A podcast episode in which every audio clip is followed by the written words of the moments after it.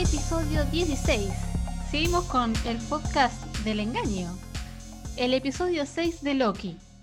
Yo soy Fabi Sanabria y me acompaña mi querido amigo Fernando Segovia. ¿Cómo andan, gente? Bienvenidos, buenas noches, buenas tardes, buenos días, a la hora que sea que estén escuchando este podcast. Llegamos, llegamos al final de temporada de esta serie que nos trajo en vilo semana de semana.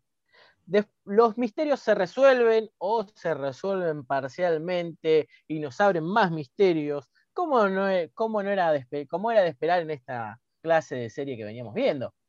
Llegamos por fin al último capítulo de la serie Loki. Tenemos multiversos, hay más versiones de nosotros, hay otros Fer y Fabis haciendo otro podcast allá en otra tierra. Sí, capaz están haciendo radio, capaz están haciendo tele, no sabemos. Siempre están en, algún medio, ah. Pero sí, sí, sí, sí. Eh, ¿Qué podemos decir a primera vista de este episodio, Fer? ¿Qué te pareció? Eh, tengo sentimientos encontrados, como, suele, como me suelen pasar con, con, todas las series, con todos los capítulos finales. En parte me gustó. Me gustó cómo terminó, cómo terminó, pero me pareció un poco anticlimático el capítulo. O sea, las series que veníamos viendo, de tanto WandaVision como Falcon, y hmm. Soldado del Invierno, nos tenían acostumbrados a que si bien tenían eh, arcos argumentales un poco planos a mitad de la temporada, teníamos un final bastante climático. Con, sí, tenían un cierre. Con, un pico de tensión bastante alto. Este, eh, no estoy diciendo que no me haya gustado, porque me gustó. De hecho, es una de, las tres series, es la primera que termina como una serie, como el final de temporada de una serie. Las otras cerraban más como si fueran una película. Vos terminabas de ver todo y sentías que estabas viendo una película más de Marvel. Y esta me pasó que es la primera que termina como serie, dejándonos un gancho para la, otra para la próxima temporada, eh, con un desenlace un poco plano en lo que es eh, acciones argumentales, pero me gustó, me gustó bastante. sí, eh, em, yo coincido con vos, em, me pareció un tanto anticlimático como para hacer un cierre de temporada. Eh, pero también sucede esto, que entiendo por qué el final es diferente a las otras series. O sea, claramente Loki venía a ser el prólogo de eh, otras cosas que están por venir en Marvel. Entonces es como, desde mi perspectiva, yo lo veo como que vino a abrir caminos para eh, las, las, cosas que se vienen en Marvel. O sea, está claro que muchas de las cosas que vamos a conversar hoy van a tener continuidad en lo que es Ant-Man, Quantum Manía, o en Spider-Man, en No Way Home, o en la misma de Doctor Strange, incluso en Eternals. Em, así que para mí, eh, sí, coincido con que el final es raro, no sé si estoy 100% conforme con, el final, pero es como decís, tiene ese, ese aire a, bueno, claramente hay que avisarles que va a haber spoilers. Y, Así eh, que en este momento vamos a hacer sonar la alarma de Y eh, bueno, ya sabemos que va a haber una segunda temporada. Esto estaba anunciado incluso antes de que veamos la escena post crédito escasa que nos dieron, que en realidad más que una escena es un, nada, pero bueno, una confirmación, vamos a decir que es una confirmación de que tenemos más Loki, pero... Eh, Me dejaron con las ganas de la escena post crédito. Claro, tenemos estos seis meses para, para que Disney y Marvel empiecen a alargar todo lo que es estas pelis que vienen, creo que la más eh, cercana, eh, no estoy segura si es Ant-Man o Spider-Man, pero bueno, sabemos que van a, tratar muchísimo de lo que venimos viendo en Loki, que son los universos alternos. Y eh, tenemos que abiertamente trata de cada uno de esos universos, que ya se estrena próximamente. Así que bueno, tiene esa cosita, este final, que eh, te deja un gusto entre dulce y amargo, vamos a decir. Pero es un final y ya. Pero... feliz. Bueno, analicemos un poquito lo que es este principio de episodio, que donde lo dejamos veníamos de un lugar bastante extraño. Recordemos que eh, Classic Loki dio su vida para que los dos Lokis pasen a este espacio atemporal donde se encuentra ese castillo. Eh, pero, sí, pero antes de mostrarnos qué es lo que sucede en las puertas de este castillo, ya en el prólogo, o sea, ya en el opening de Marvel, vemos que hay diferentes eh, voces y diferentes frases que... Muchas, que las, reconocemos, obviamente, de las películas. Que se han escuchado en muchas de las pelis de Avengers, muchas, muchas frases. Eh, podemos escuchar Wakanda Forever, que a todos claramente nos llegó. El Peony God, que le dice Hulk a, Loki. Bueno, muchas, muchas frases relacionadas a Loki.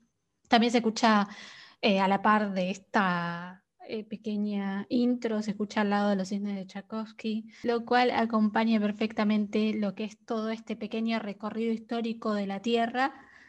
Eh, hasta llegar a lo que es esta línea y esta rama temporal que es la que nos competen. Se escuchan personajes importantes de la historia de nuestra tierra, no solamente personajes ficticios, incluso se, escucha, se llega a escuchar a Mandela y bueno, otras personalidades, para después llegar a lo que es este eh, espacio atemporal donde se encuentran los dos Lokis. Antes de eso vemos este universo donde vemos que de, un universo sale otro universo y de ese universo empieza a salir otro universo, como una especie de esas cajas mágicas en las de que nunca dejan de salir cajas. Sí, sí, eh, también llegamos a, escuchar un poquito de, Classic Loki con su Glorious Purpose.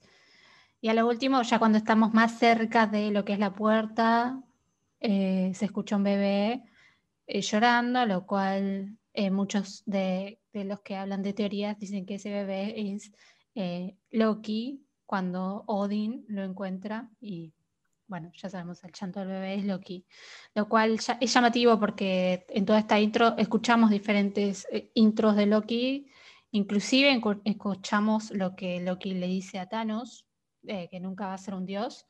Entonces, básicamente en esta intro te marca nacimiento y muerte de Loki, pero bueno, es llamativo que enmarcaron en esas cuatro o cinco frases lo que es la vida de Loki. Entonces, llegamos a este castillo, al castillo. Si hay algo que, que me gusta muchísimo, y ya hablando de la serie en general, son lo mejorcito, ¿no? Las actuaciones, eh, los, el FX y la fotografía. Algo que había abierto al inicio del capítulo anterior era este paneo que se Bueno, en este repitieron un poco la, misma fórmula, nada más que el paneo es eh, de arriba hacia abajo. Como me recordó muchísimo al Upside Down o a esta teoría del mundo del revés para llegar a este espacio que no conocemos.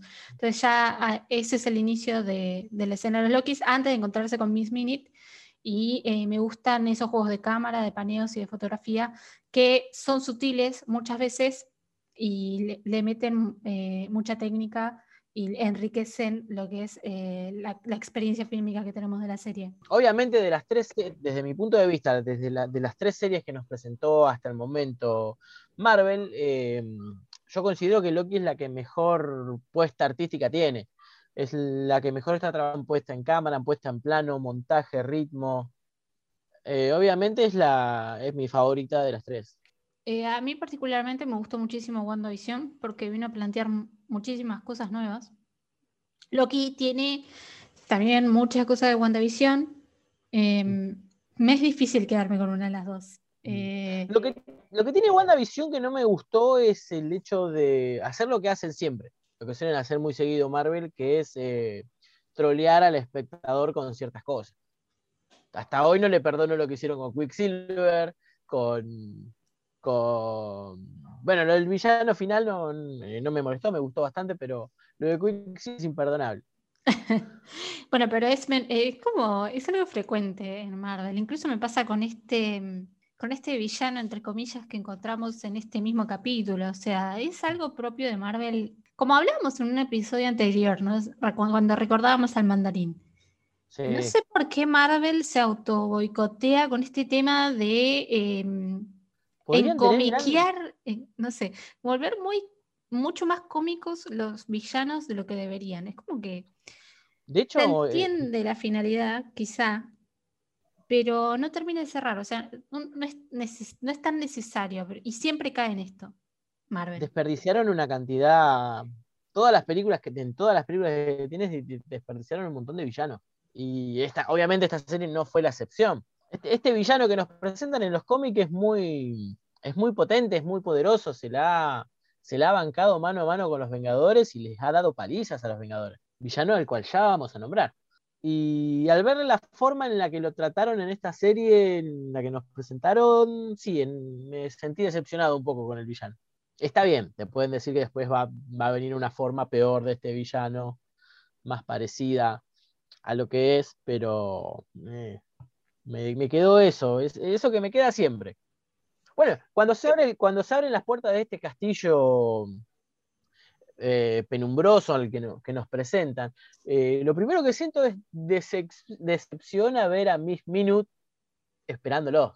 Lo primero que pensé es, nada, era, al final teníamos razón y Miss Minute era la villana de algún, de algún modo. Dije, no, no pueden hacer esto. Menos mal que después lo resolvieron y no terminó siendo. Hubiese sido bastante decepcionante y predecible a la vez. Sí, a mí me dio un, poco, un poquito, me dio un poquito de miedo cuando apareció, cuando apareció Miss Minute.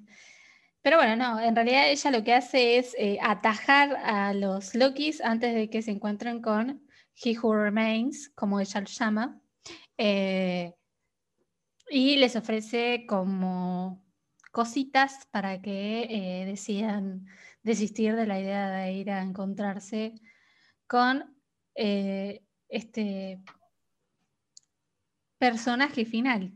Los tienta, al igual que el diablo puede tentar esas almas para, para llevarlas hacia el pecado. Por, en cierto modo, Miss Minute también es quien maneja los hilos desde, ahí en, la, en la agencia del tiempo. Porque ella, de hecho, tiene mucha más información que la misma Rabona. Algo que llama la atención es que Miss Minute no puede estar en dos lugares a la vez.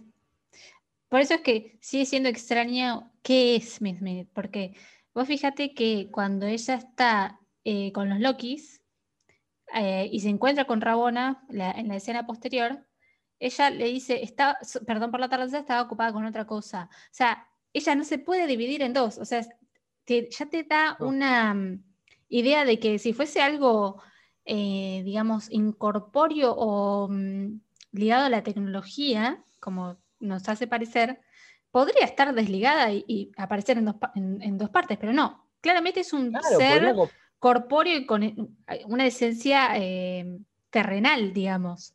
Así que sí, me llamó la atención eso y vemos que eh, Rabona está juntando información que en realidad le había pedido a Miss Minute y Miss Minute le sale con un, mira, esto es lo que te voy a dar porque él quiere o él cree que esto te puede servir. No sabemos qué es lo que ve. En el siguiente acto vemos que eh, los Lokis se encuentran con He Who Remains, lo voy a nombrar de esta manera porque esta es la manera en que Miss Minute eh, se refiere a él, que no es nada más ni nada menos que el actor Jonathan Majors, quien personifica a esta versión benévola de Kang, que en realidad algunos dicen que no es Kang, que es Inmortus. Sí. Fer nos puede explicar quién es Inmortus. Inmortus es una de las encarnaciones que tiene Khan el Conquistador. Para eso tendríamos que entender que quién es Khan el Conquistador en realidad. Eh, quién es Khan el Conquistador en los cómics. Eh, Khan el Conquistador en los cómics es un científico, al igual que te lo presentan en esta serie, del siglo 30. Pero mm, tiene una particularidad. Él es descendiente de Richard, mejor conocido como Mr. Fantástico, uno de los cuatro fantásticos. Y de hecho la tecnología que, obtiene para viajar en el tiempo y convertirse en este ser todopoderoso, lo obtiene de Victor Doom, el Doctor Doom, uno de los legendarios villanos de los Cuatro Fantásticos. Eh, ha pasado por varias etapas el personaje de, antes de terminar convirtiéndose en Kang el Conquistador. Eh, desde querer suplantar a, Apocalipsis en el viejo Egipto, a, pasar a ser Immortus y varios personajes más, varias encarnaciones más que ha tenido, hasta llegar a ser el Galactus que le ha plantado cara a los Vengadores en varios de los cómics.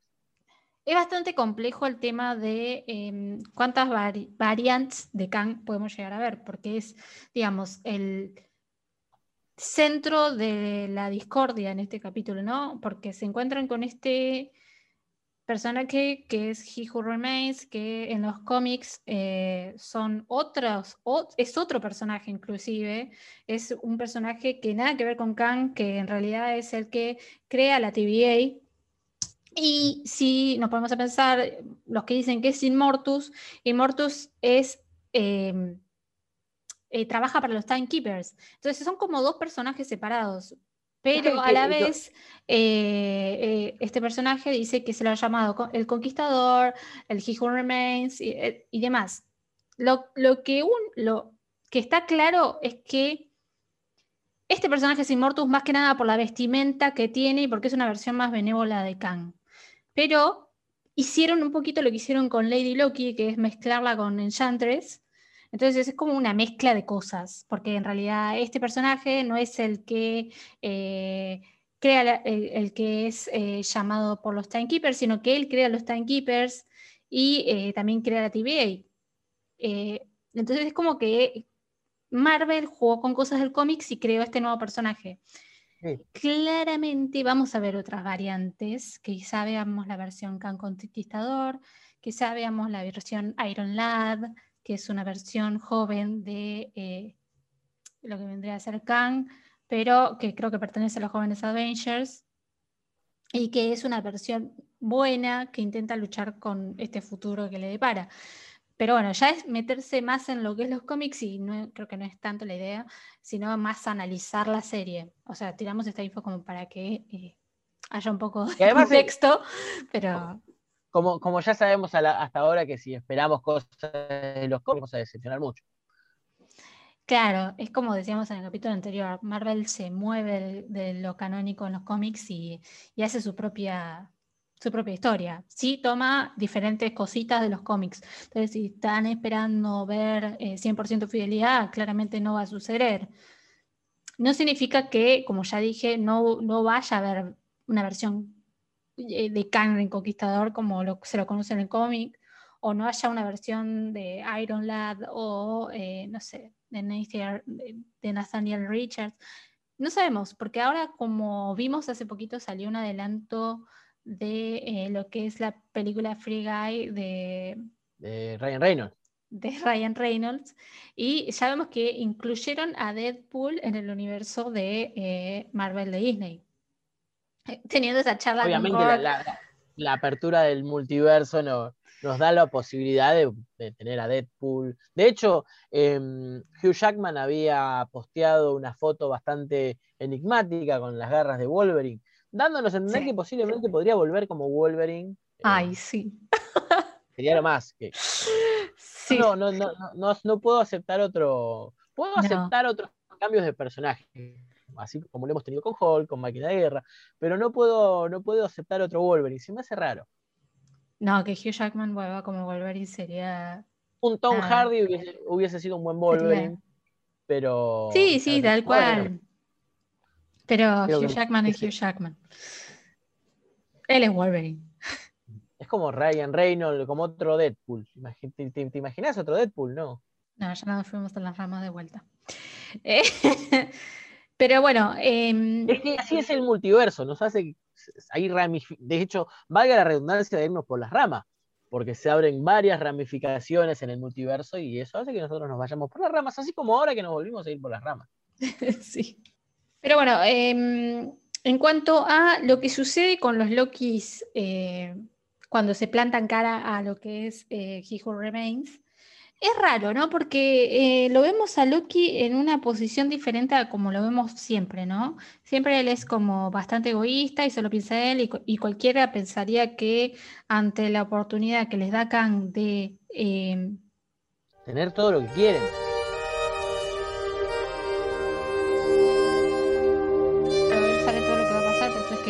anticipa todos los movimientos de los Lokis, de hecho planta la espina de la duda en eh, Sylvie, diciéndole si realmente ella puede confiar en Loki. Eh, y se da la escena más triste, digamos, esta escena de pleito entre los Lokis, donde Sylvie duda de si Loki está 100% con ella y ahí Tom Hiddleston se come la escena y eh, nada, le da un speech a, a Sylvie que nos rompe el corazón. Es la frase de la serie, creo, la que dice. Tú, tú no eres confiable, ¿cómo era que decía? Y tú no confías y yo no, no soy alguien de confiar. Sí, empiezan esta, esta batalla de enamorados.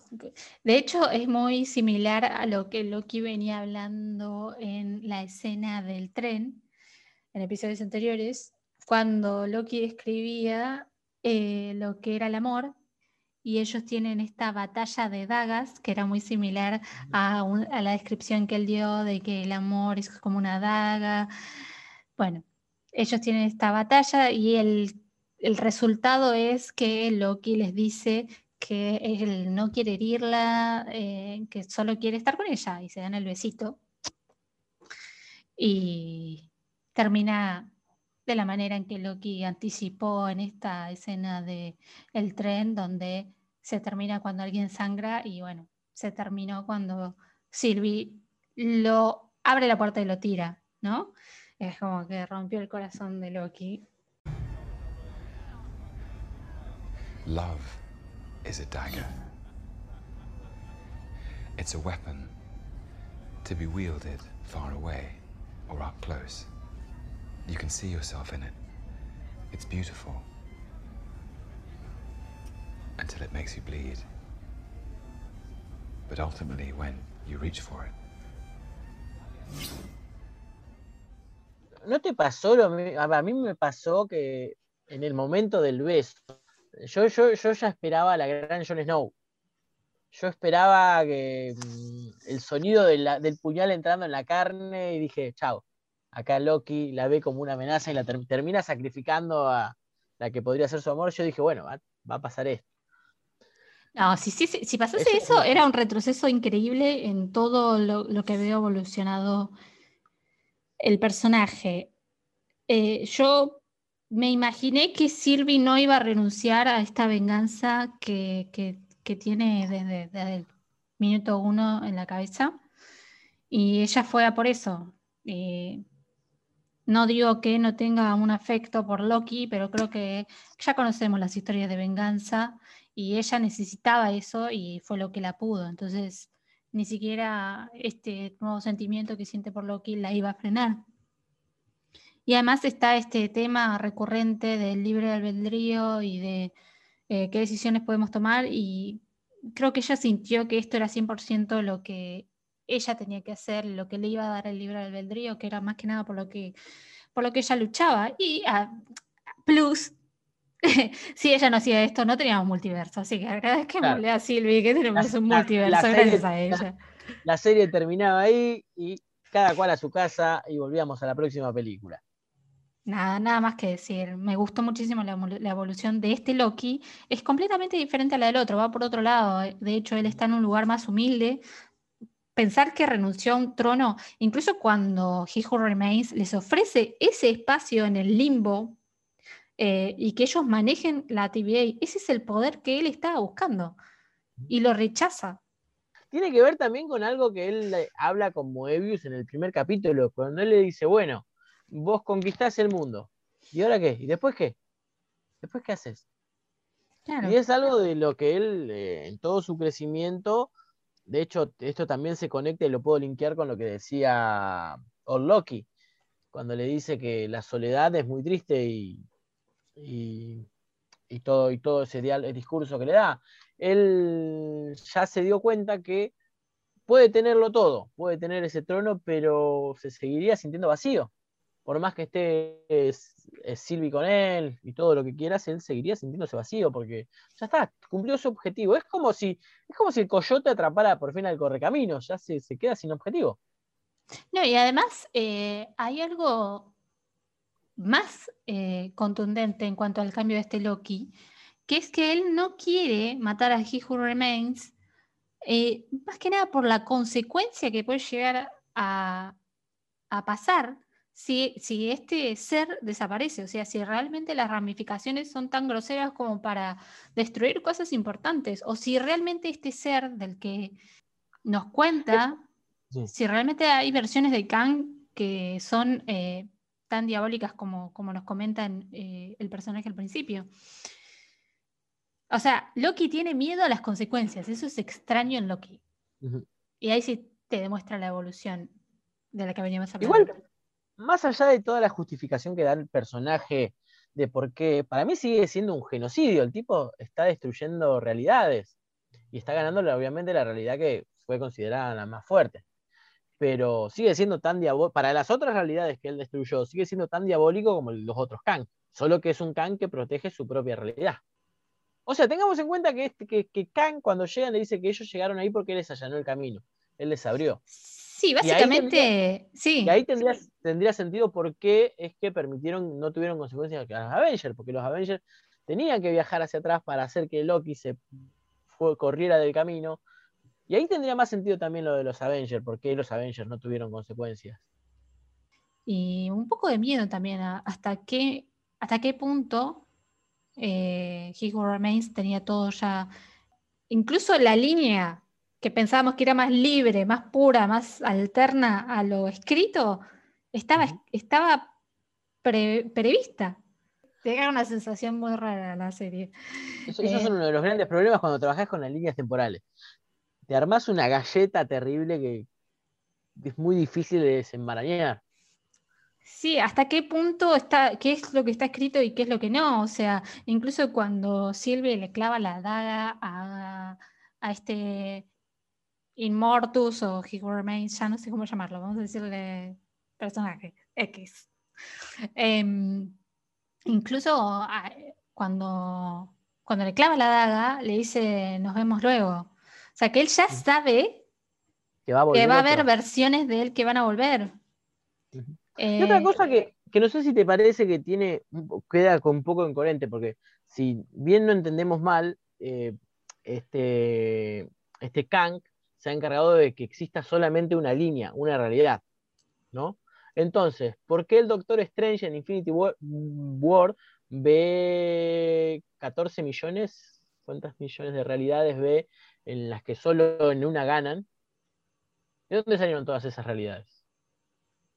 Sí, era algo que eh, se venía charlando también en la internet, ¿eh? el tema con Doctor Strange. Em, creo que eso es algo que eh, van a tocar en la, en la peli de Doctor Strange, porque es verdad, cómo es que entonces el doctor llegó a ver tanta cantidad de realidades y supuestamente... De hecho, ahí, ahí el mismo doctor, al mismo Doctor Strange ahí altera la línea del tiempo al elegir una de esas realidades. En realidad él elige el camino de una de las realidades donde ve que es una de las... Yo, igual, eh, si te pones a analizar, es como mirar el futuro de cosas no concretas, porque son realidades no concretadas aún porque es futuro, no es presente. Pero no me quiero poner metafísica con este asunto porque entiendo un Pero claro, es, como, ¿por qué ahí no apareció la TVA? Tendría que haber existido loco, que modificaste la, línea de tiempo. De hecho, lo o peor el Doctor Strange, porque ya habían ganado. Perdieron la mitad de la población, pero habían ganado. Thanos se murió. Creo, como, como, como veníamos diciendo, esta serie funciona de prólogo a lo que van a ser las siguientes eh, películas de, del MCU. Creo que abre todo este camino y lo allana para lo que va a ser lo siguiente, ¿no? Lo siguiente es What If, que se estrena el 11 de agosto y ahí, ya como veníamos comentando, pueden hacer lo que quieran. Eh, se dijo que va a tener eh, consecuencias esto de la serie eh, de Loki en What If. Así que hay que ver qué nos traen.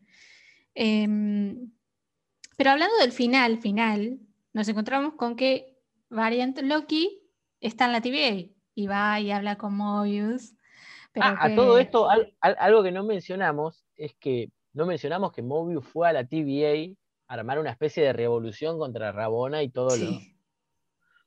Claro, antes lo vimos a Mobius, que fue a armar bardo en la TVA, y vemos cuál era el origen de Rabona. Que en realidad Rabona es una, era una directora de una escuela en Ohio, ¿no? En 2018. Claro. Y ahí es donde todos los agentes de la TVA caen en que son variantes. Sí, fue armar la revolución bien. ¿eh? eh. Bueno, al final, final de la serie. Claro, esa es otra incógnita, ¿no? ¿A dónde se va Rabona? ¿A dónde se está yendo Rabona? ¿Qué es lo que va a hacer? su propio libre albedrío, según sus propias palabras. Claro, eso es re O sea, además, recordemos que Rabona es el em, personaje amoroso de Kang en los cómics, ¿no? Es eh, la persona con la que él eh, tiene una situación sentimental. ¿Qué es lo que va a hacer entonces Rabona? Eh, tiene que estar ligado sí o sí con, con este personaje. Será otra variante, será otra variante de este personaje, otra variante de ella misma, otro, no sé, es tan eh, extenso lo que puede suceder con Rabona también, yéndose por esta puerta, y nos da a teorizar muchísimas cosas y nada, no nos da el papel para, escribir tanto, ¿no? Y una incógnita, una gran incógnita que me queda a mí. Si existe un Nathaniel Richard, alias Kang el Conquistador, entonces, ¿existe un Reed Richards en esa época? Te la dejo picando.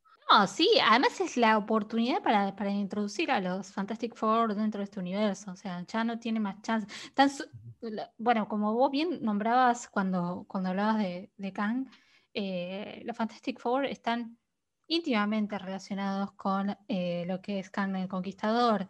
Entonces sería tonto no presumir de que ellos van a estar en algún momento dentro de lo que va a ser este universo. Yo lo que veo como que están dando muchas vueltas en meter, ya tenés los derechos, meteros aunque sea en una serie, a los Fantastic Four, a los X-Men. Ahora abriste el universo. yo pensé que con Wanda iban a meter algo ahí con Quicksilver, pero no, no, no, no. Nos hicieron la gran mandarín de vuelta. Pero bueno, ya hablamos de eso, no vamos a seguir. vamos a seguir abriendo heridas.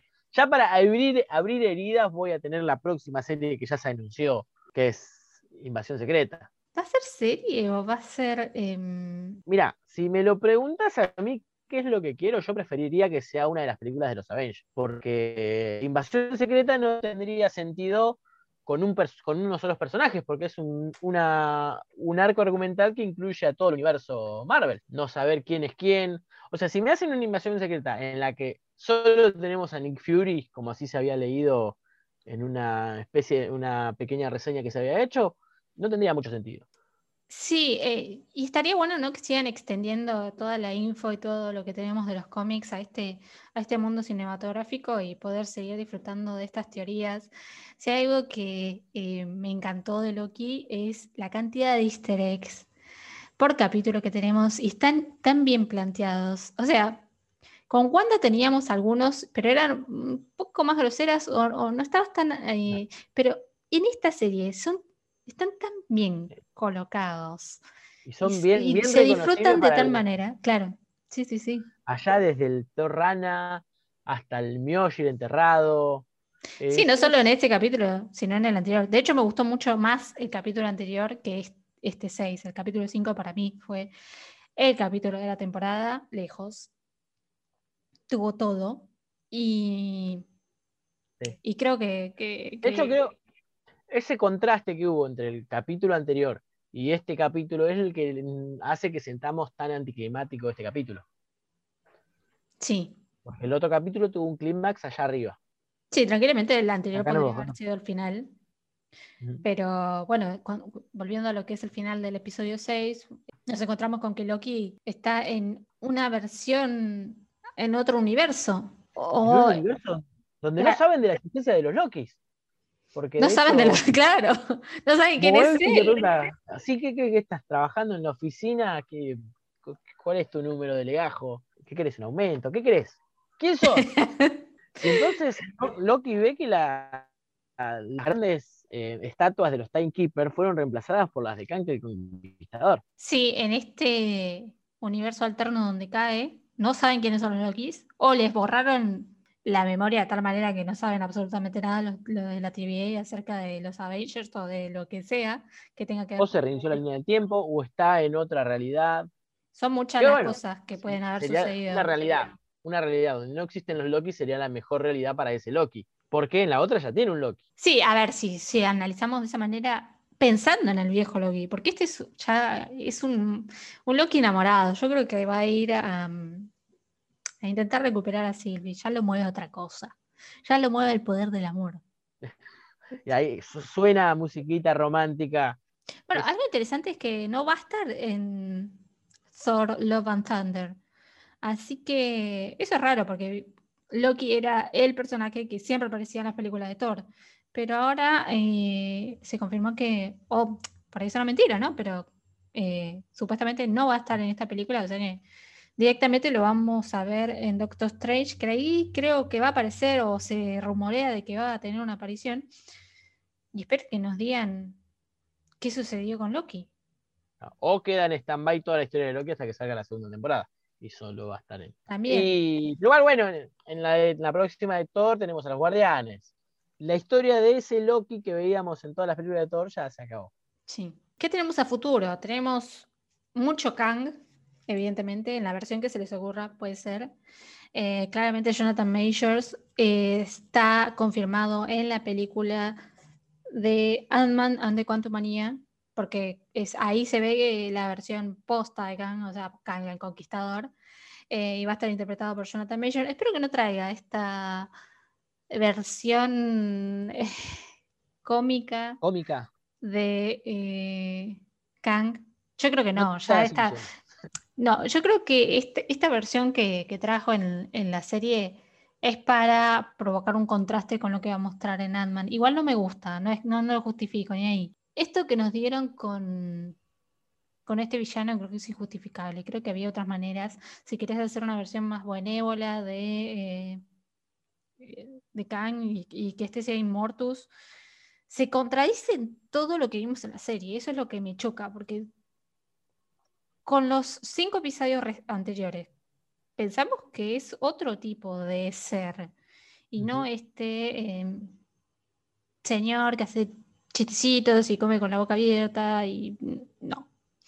Eh, un poco más sabio. No digo que por ahí pierda la esencia de Marvel de eso de, bueno, sí, es un poco más light, pero no, no, no me cierra, no, me gusta. Es que esperábamos algo parecido a, qué sé yo, a cuando nos presentaron por primera vez a Thanos, que veíamos un ser imponente, eh, sentado en su trono, desde sus primeras apariciones con diálogos en Guardianes de la Galaxia, que, lo veíamos como alguien imponente. Y acá nos presentaron a este personajito que no...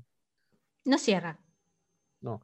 De hecho, hay, hay una muy buena adaptación del personaje de Kang en la cancelada serie de Marvel, pre-Disney, que es eh, la serie animada de los Vengadores, los héroes más poderosos del mundo.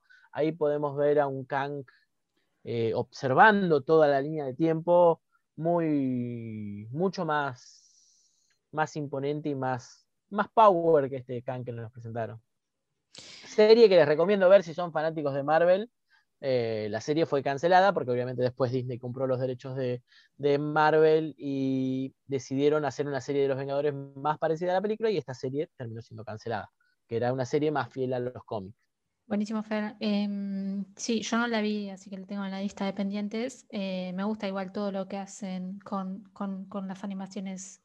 Eh, son bastante prolijos. Si bien no se destacan porque DC realmente les pasa el trapo con lo que es animación, eh, están buenas y te completan un poco y descubrís un poco más de cosas de los personajes.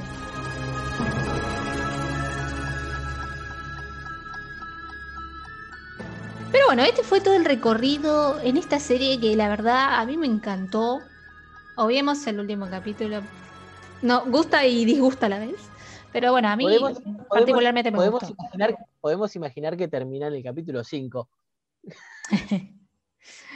sí, no, bueno, pero gracias al capítulo 6 tenemos multiverso. Así que tiene su pro y su contra. Y bueno, gracias por acompañarnos. Eh, a mí me, ha gustado estar con ustedes. Nos vamos despidiendo, Fer.